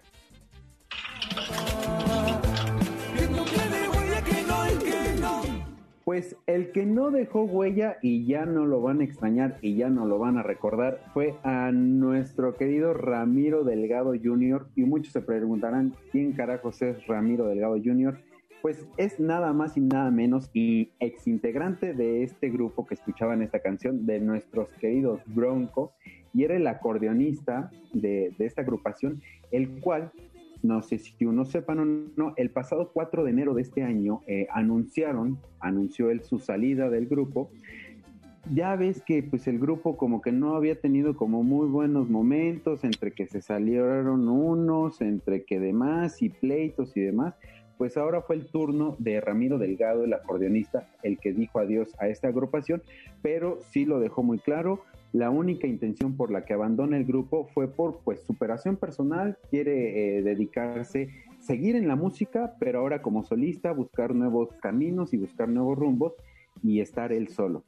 Y ante todo esto, pues ahora sí que no dejó huella y no dejó huella porque ya Bronco ya anunció que ya tiene a su reemplazo, ya tiene a su nuevo acordeonista y es nada más y nada menos que Arsenio Guajardo, mejor conocido como el Neno. Y justo esta semana eh, lo presentaron mediante redes y sus redes oficiales de, de, la agrupación lo presentaron y obviamente Arsenio eh, pues muy muy contento de, de, tener esta oportunidad y pues quién no, porque eh, imagínate entrar a una agrupación con historia, con trayectoria, con carrera, con grandes éxitos, pues la verdad es que para nuestro querido Nino es una gran, gran oportunidad y pues una vez más Bronco se ve envuelto en esta onda de que se están deshaciendo, se están saliendo, están entrando y esperemos que al menos este ya sea uno de sus últimos cambios y que ya retomen la escena musical, ¿no crees, mi querido Lalo?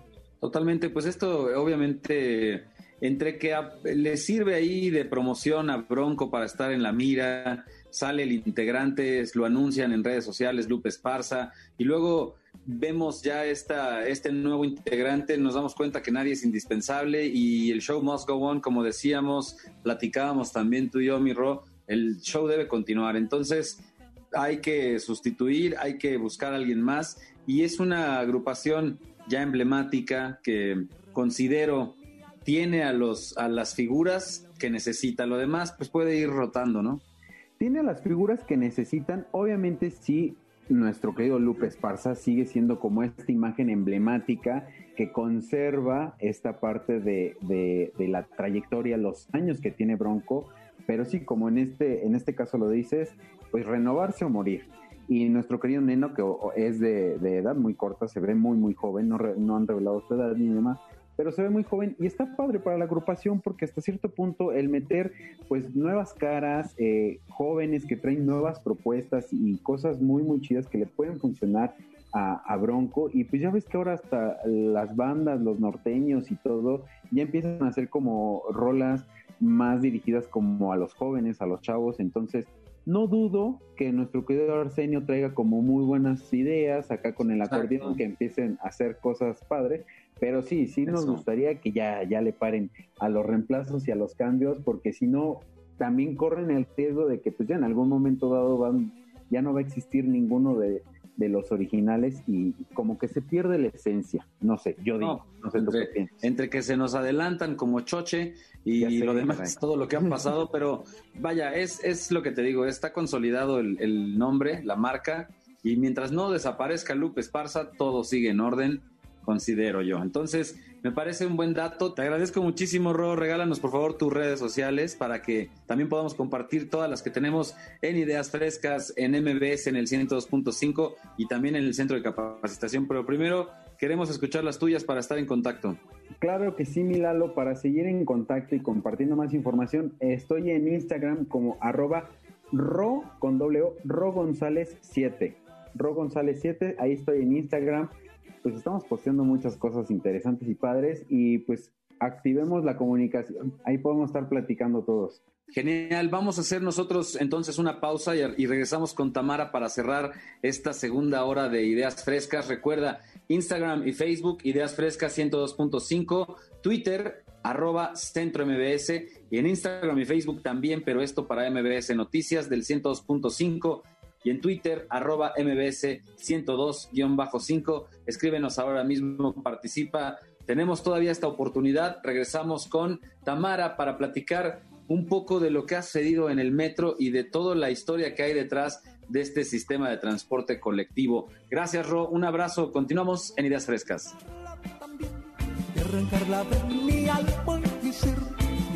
amor que quema mi piel,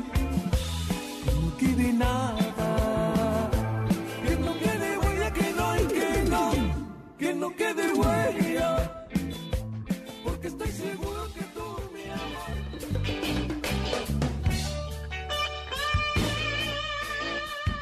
Estamos en la sección de Sembrando Dudas con Tamara Moreno.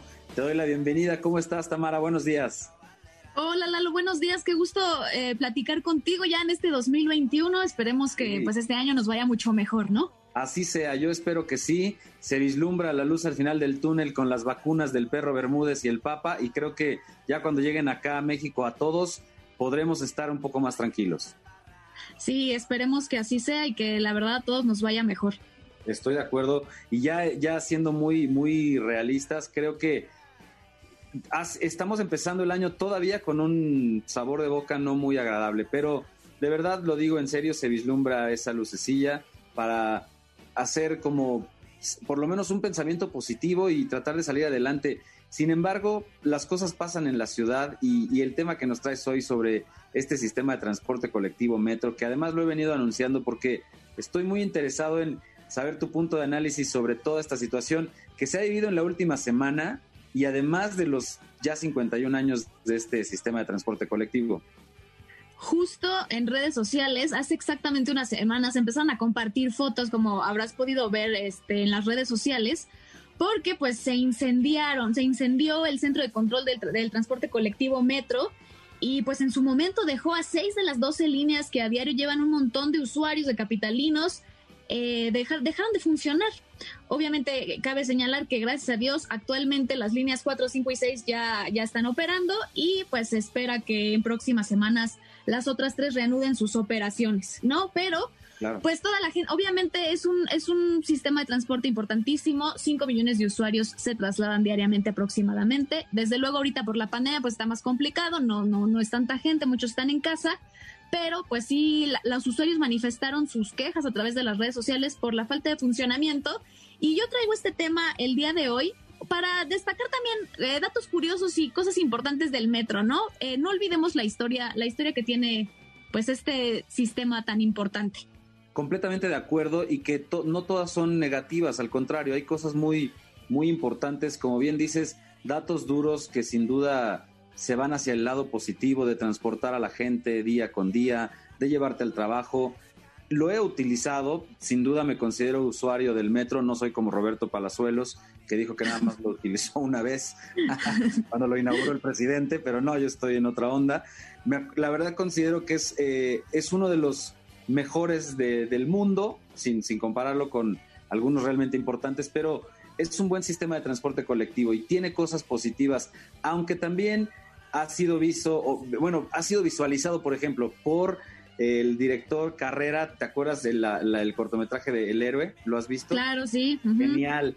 Entonces sí hay como el lado, ya sabes, oscurón del metro, pero vamos a escucharte con este análisis que yo creo que va hacia lo positivo, que es justo lo que buscamos en este 2021, enfocarnos en lo bueno, aunque esto del incendio sin duda afecta mucho el, no sé si el prestigio, la situación en la que está ahorita el sistema de transporte colectivo tendrá que renovarse. Claro, mira, yo el día de hoy les preparé una cápsula que a continuación vamos a escuchar, pero para empezar te tengo dos datos curiosos, a, ver si la gente lo sabía, que nos comenten en las redes sociales. Mira, el primero es que a lo mejor muchos no sabían, pero en los años 60 un sector muy importante de la población era analfabeta. Entonces se consideró que en la identidad gráfica del metro, además de poner el nombre, se ideara un logotipo, ¿no? Para cada zona, así como un color específico, para que la gente subiera, supiera dónde tomarlo y dónde bajarse. Entonces, mucha gente no lo sabe, nada más lo ve ahí, pero pues todo tiene un trasfondo, ¿no? Muy bien, y, eso es importante porque sigue funcionando de la misma manera para los que hoy en día a lo mejor se transportan y que no tienen idea de la lectura, que ya a lo mejor ya no existen. Ya todo el mundo anda con su celular, pero de todas maneras me parece el dato fundamental. Exacto. Y luego el otro, antes de irnos a la cápsula, es que durante la construcción de la línea 4, que es en el cruce de las avenidas Talismán y Congreso de la Unión, fueron hallados restos fósiles de un mamut, ¿no? Eh, y desde la inauguración de esa línea 4, que fue el 29 de agosto del 81, la osamenta del mamut se encuentra exhibida bajo el domo de la entrada oriente de la estación Talismán, ¿no? Entonces a lo mejor tú vas y dices, ¿qué haces esto aquí? Bueno, todo, todo tiene un fin. Interesante. Y, obvio eh, también el aspecto de la difusión cultural del metro, porque vaya que cada estación tiene su, su perfil, eh, algo que comunicar, si estás en el centro, el Zócalo tiene eh, datos. Y luego, vaya, tiene muchísimo que, que analizarse de, de, este sistema de transporte colectivo, que no es, no es nada más el transporte colectivo, sino como te decía, todo lo que, lo que ofrece. Claro, no, la verdad, la gente ahorita que nos sigue escuchando se va a sorprender de todo lo que hay y aunque somos usuarios frecuentes, muchas veces no nos damos cuenta de todo lo que cada estación tiene para ofrecernos. Pero si te parece, primero vamos a escuchar la cápsula para, para recordar más o menos este desde cuándo, desde cuándo se inauguraron las líneas, cuánta gente cabe, cómo va todo. ¿Te parece? ¿La escuchamos? Excelente, adelante. La Ciudad de México, capital de la República, cuenta con más de 6 millones de habitantes, de los cuales el 76% utiliza para desplazarse unidades de transporte masivo. A 50 años de haber iniciado operaciones, el sistema de transporte colectivo Metro se ha convertido en la columna vertebral de la movilidad en la zona metropolitana del Valle de México. Próxima estación, Tacubaya. Yo soy Tamara Moreno y esto es Sembrando Dudas. Mi linda Tacuba, bella tierra tan risueña. Ya me voy de tu legaria, tu marina, tu pensil. El gigante naranja puede que no sea de los mejores que hay en el mundo, que se sature a diario y que despida un olor bastante desagradable, pero nos ha sacado del apuro en un sinfín de ocasiones, ya sea para ir al trabajo, para no invertir dinero y esfuerzo conduciendo un automóvil o para llegar a un lugar complicado en todos los sentidos.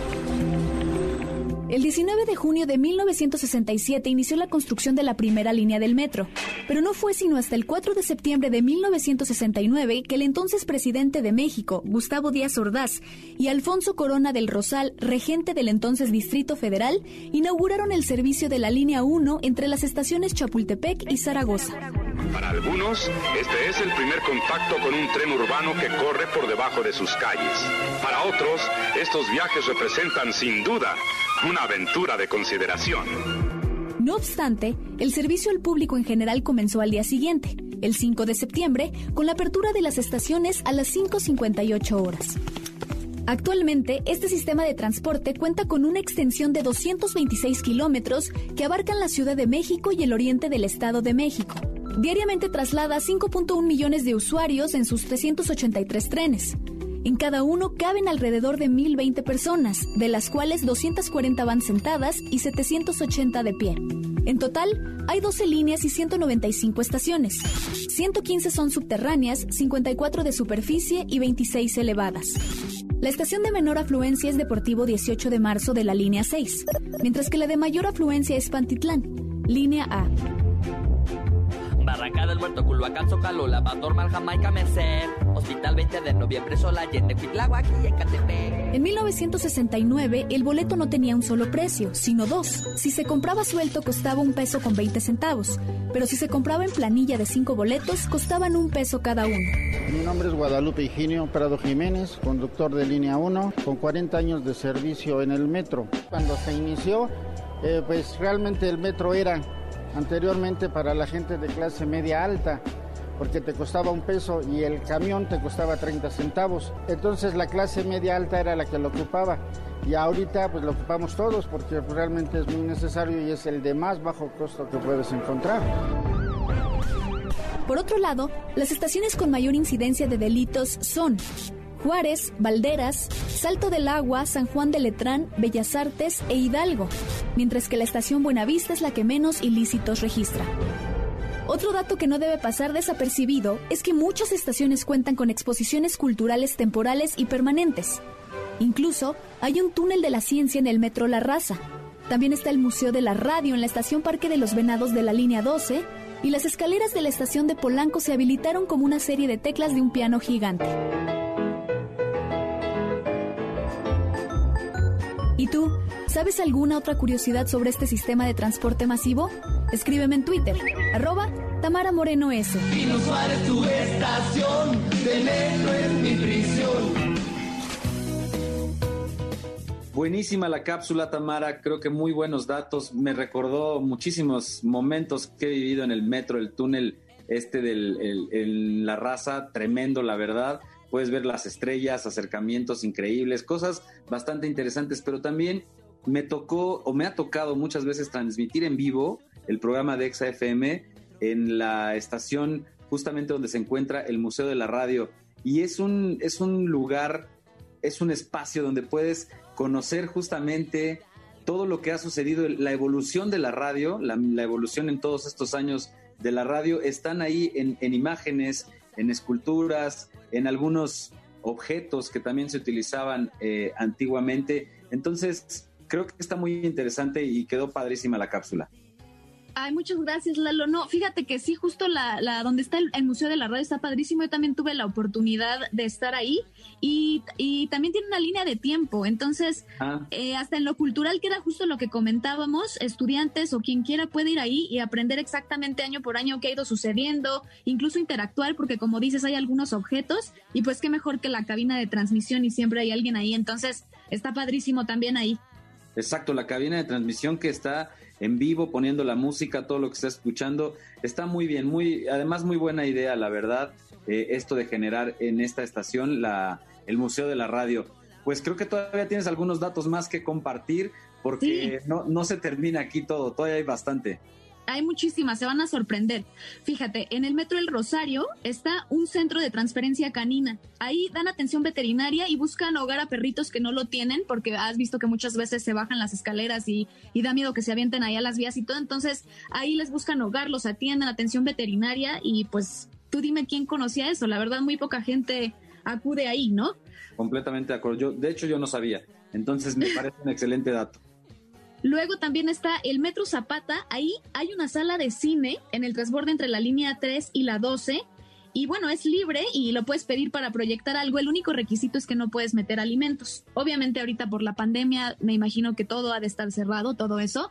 Pero normalmente pues está incre- increíble poder ir ahí, pues hacer una sorpresa o no sé, algo que, que se te ocurra, alguna idea original. Claro, esa es la idea, justo, aprovechar los espacios y justo es interesante también enterarnos de esto, porque no lo sabemos, andamos ahí medio entre robotizados como borregos de uno detrás del otro y dormidos, estresados, entonces no nos percatamos que realmente las instalaciones también están hechas para distraernos un poco más. ¿Te acuerdas también esto de leer de boleto en el metro? Hay buenas iniciativas, bueno, buenos proyectos que se han mantenido. Claro, luego también eh, en el Metro Pino Suárez, hablando de lo cultural como mencionábamos, está un pasaje peatonal de la línea 2 a la 1, que es un pasillo de venta de libros y bueno, obviamente se llena cada inicio de ciclo escolar y ahí la gente va a comprar el material que necesita. y pues también está súper bien, ¿no? Eh, eh, ah, por ejemplo, en División del Norte, em, en la línea 3, la que corre de Indios Verdes a Universidad, se montó un pequeño escenario en el que puedes encontrar un karaoke que esté equipado con micrófonos y una pantalla. Y bueno, ese karaoke forma parte de una exposición y ahí puedes subirte y seleccionar una canción y cantar y, y hacer ahí un show en lo que en lo que pasa la gente. Exacto, si ya de por sí andábamos, ahora ya han, han disminuido mucho los, los vendedores ambulantes, pero antes andabas por ahí, de pronto te llegaban con la mochila y el bocinón a la nuca y era Exacto. ¿qué onda? ¿Qué óvole con esta cumbia? Pero ya en este en estos espacios que cada vez también se están recuperando porque ¿estás de acuerdo que el hecho de movilizar a estos vendedores ambulantes permite que también uno perciba todo esto que está en estas instalaciones dentro del, del metro? Exacto, justo, de hecho, hablando de eso, en el Museo del Metro en Miscuac hay una tiendita de artículos del metro y puedes conseguir todo desde estampas, las sudaderas, la playera con la con el logo y aparte te cuentan la historia del metro, entonces pues también está increíble. ¿Esa, esa dónde estuvo? Lo voy, voy por mi sudadera. En Miscuac. Miscuac. Mu- muy Museo bien. del Metro en Miscuac. Está interesante, qué padre para tener ahí algunos eh, algunas prendas con esta, me imagino que con la M, ¿no? Y todo lo Exacto. el- los logotipos y me- a lo mejor hasta algunas estaciones. Creo que es un, insisto, yo me acuerdo, bueno, tengo muchas memorias del metro desde chavito y te puedo contar viajes con tantas personas, increíble, desde gente que ya no veo hasta los que todavía están conmigo. Entonces es, es muy interesante todo lo que se puede vivir en el metro si uno le pone también buena onda y buena vibra a estos recuerdos. Y claro, y además de los recuerdos, si te bajas en la estación del auditorio, ahí puedes sentirte en Europa, porque hay cabinas de teléfono como las de Londres y letras de los Beatles y de Rolling Stones. Entonces, hay opción para todos los gustos. ¿Qué me dices de los vagones que también luego están con algunas muestras de artistas, por ejemplo, o les metieron colores? Creo que es la idea, ¿no? Hacer que ese transporte que de pronto se torna caótico, y te lo digo porque también he vivido ese Metro Rosario, 7 de la mañana, con un tumulto que de verdad no das crédito. Es de Claro. miedo. Piensas, no, me acerco ahí o, o me tiran a la vía o me traga el- el- la gente. Es verdaderamente un mar de gente. Sí, no, totalmente de acuerdo. Hay que eh, tomar previsiones también, ¿no? Porque como todo lo bueno, también puede ocurrir algún incidente, pero pues la verdad está súper interesante. Ahorita que mencionábamos el- el- los murales en el Metro Copilco, ahí hay un perfil del tiempo que está pintado por Guillermo Ceniceros y pues sale Hernán Cortés, Cuauhtémoc, Diego Rivera y pues es no todo un panorama, todo un todo una situación eh, Claro. pasar por ahí y tomarte fotos, no sé. Sí, sí, sí, sí, hay, hay arte, hay mucho en, en el metro que, que apreciar. Eh, también a lo mejor quitaron por ahí algunas placas antiguas, se ha renovado. Es, es bueno lo que, lo que sucede en el metro, entonces hay que levantar la mirada, insisto, no vayan todos ahí como zombies. Levanten la mirada y disfruten de todo lo que hay en el metro. Mm, Estoy totalmente de acuerdo. Perfecto, muy bien Tamara, pues te agradezco muchísimo. Recuérdanos tus redes sociales para darte el follow en este momento y, y cualquier otro dato, cualquier información, estar contigo en contacto. Claro que sí, arroba Tamara Moreno S, ahí me pueden encontrar en Twitter y en Instagram. Excelente, te agradezco muchísimo Tamara. Ustedes ya lo pudieron escuchar, buenísimo lo del metro y toda la información que tuvimos hoy en Ideas Frescas. Por ahora nos despedimos, vamos a dejarlos que ruede la rueda para que sigan disfrutando de la programación de el 102.5. Nos despedimos, nos escuchamos la próxima ocasión. Soy Lalo Ruiz, gracias por acompañarnos. No se olviden de buscar www.centrombs.com todos los cursos que tenemos presenciales cuando todo esto, cuando la situación lo permita, y también los cursos online.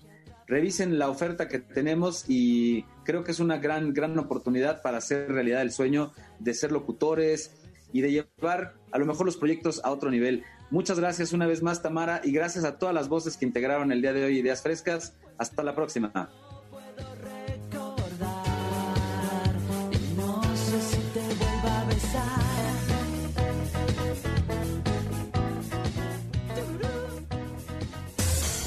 Por hoy concluimos con nuestras ideas frescas.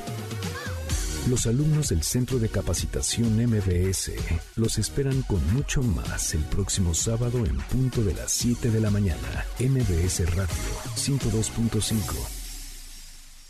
No importa importa si nunca has escuchado un podcast o si eres un podcaster profesional. Únete a la comunidad Himalaya. Radio en vivo. Radio en vivo. Contenidos originales y experiencias diseñadas solo para ti. Solo para ti. Himalaya. Descarga gratis la app.